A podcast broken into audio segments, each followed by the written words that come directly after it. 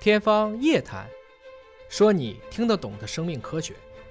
天方夜谭，说你听得懂的生命科学。各位好，我是向飞，为您请到的是华大基因的 CEO 尹烨老师。尹老师好，向飞同学好。我国科学家第一次啊，在人的脑脊液当中发现了猪伪狂犬病毒啊。首先，这个病毒呢是在猪身上的，嗯而且它是类似狂犬病，但不是狂犬病。那可是这个猪伪狂犬病病毒导致的这个疾病啊，是在全球的养猪业当中是头号杀手，啊、危害非常大。现在因为又有了非洲猪瘟，所以对付猪的事儿也越来越多了，也越来猪也越来越遭罪了，没错啊。但按理说呢，这个是不能够跨种传播的，嗯啊。可是现在很遗憾的是，在四个病人脑脊液当中发现了这种病毒。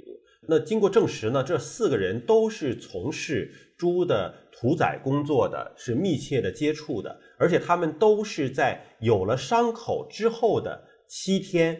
发现了类似流感一样的症状，所以现在怀疑就是可能是因为有破的伤口，嗯，然后又密切接触到了这对个有病的猪导致的病毒的感染。对，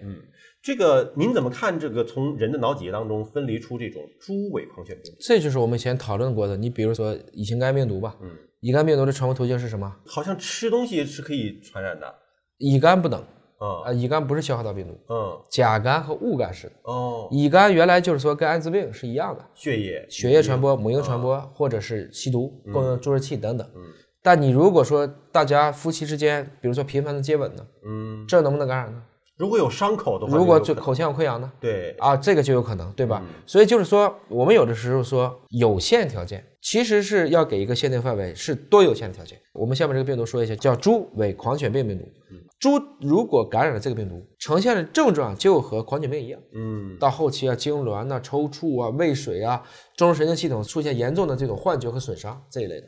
但是狂犬病毒是像子弹一样的，嗯它是像这个弹状病毒，就是从电镜线看啊，而这个呢，它本身还是个球形，它是个疱疹病毒，嗯更接近于我们说的 HPV。换言之呢，这几年折腾猪的病毒也越来越多了。我们说的非洲猪瘟是一种丝状病毒，嗯再往前其实还有猪流感病毒，那就是这个流感病毒。再往前还有一些其他的人畜共患病，那很多其实并不是病毒了，也有一些是一些其他的一些微生物。曾经在这次新冠爆发的时候，你会发现很多做检测的都是兽医出身，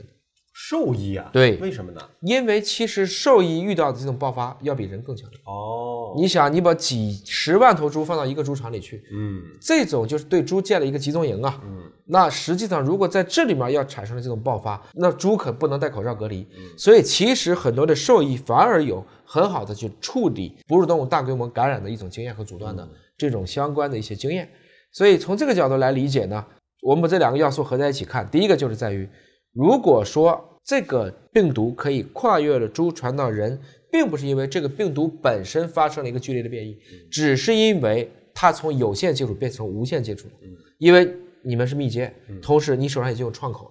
可以举一个类似的例子，就是长期接触蝙蝠的人，体内都产生了对于冠状病毒的一部分抗体，哦虽然不是说特异性抗体，但已经呈现有交叉反应了，这是第一点。第二点呢，是在于我们越来越明白的是，原来这些病毒真的能从猪传人，再到有限的人传人。什么叫有限人传人？就是这个人只能传一代。还是有比较严格的限定条件吧啊，比如就是说猪有感染伤第一口代啊，或者对什么对之类对的对，有限人传人啊到这种广泛人传人，嗯那可能就是一步之遥。毕竟呢，这个病毒目前来讲还，比如说狂犬病，嗯并不是一个空气传播的。如果是空气传播，这种 R 棒那真的是完蛋了，嗯因为这是一个致死率接近百分之百的这样一个病毒。虽然这几例也都脱离了生命危险，但是都出现了严重的后遗症，嗯也就是证明一旦病毒侵袭了中枢神经系统，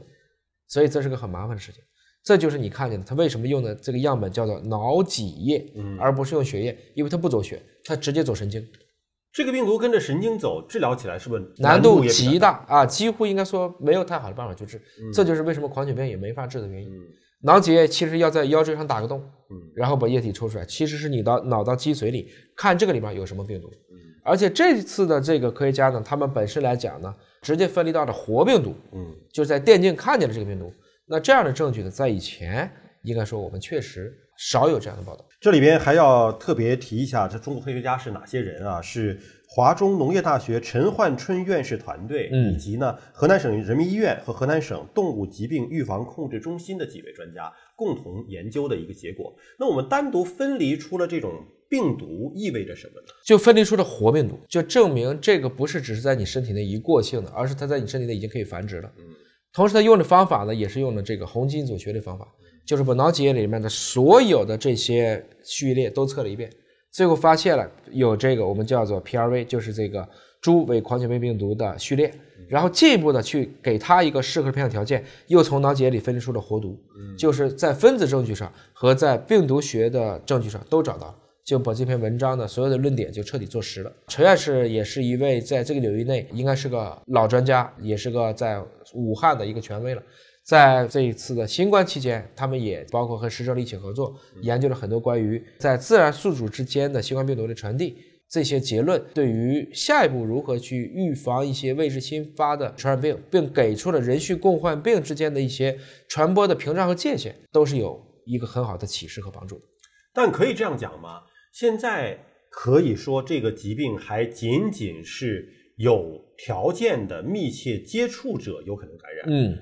我们普通人群对这个疾病是不是还不需要过分的担心？目前是这样子，嗯但是以后的屠宰业可能就要去小心了。比如说，这个你要加强防护，嗯，是不是以后屠宰业应该也按三级防护来处理戴手套啊？要不然是不是要戴防割手套？啊，要不那然种胶嗯皮的那种啊，对，就是你那个刀不至于把自己这个切入创口。还有，是不是要定期做检测？嗯，这些都可能是我们应该去处理的。尤其刚才说的检测，你取脑脊液不能天天对人取脑脊液，但是能不能对猪进行一个定期检测？如果这一个屠宰场或养殖场出现了大量的猪的不明死亡，是不是要第一时间内这个验尸不是去看别的，是要看它的病源有没有可能突破总监屏障，传递到人类的体内。所以病毒的基因检测未来应该是在畜牧业和养殖业作为一种常备的技术支持来。新冠之后一定如此。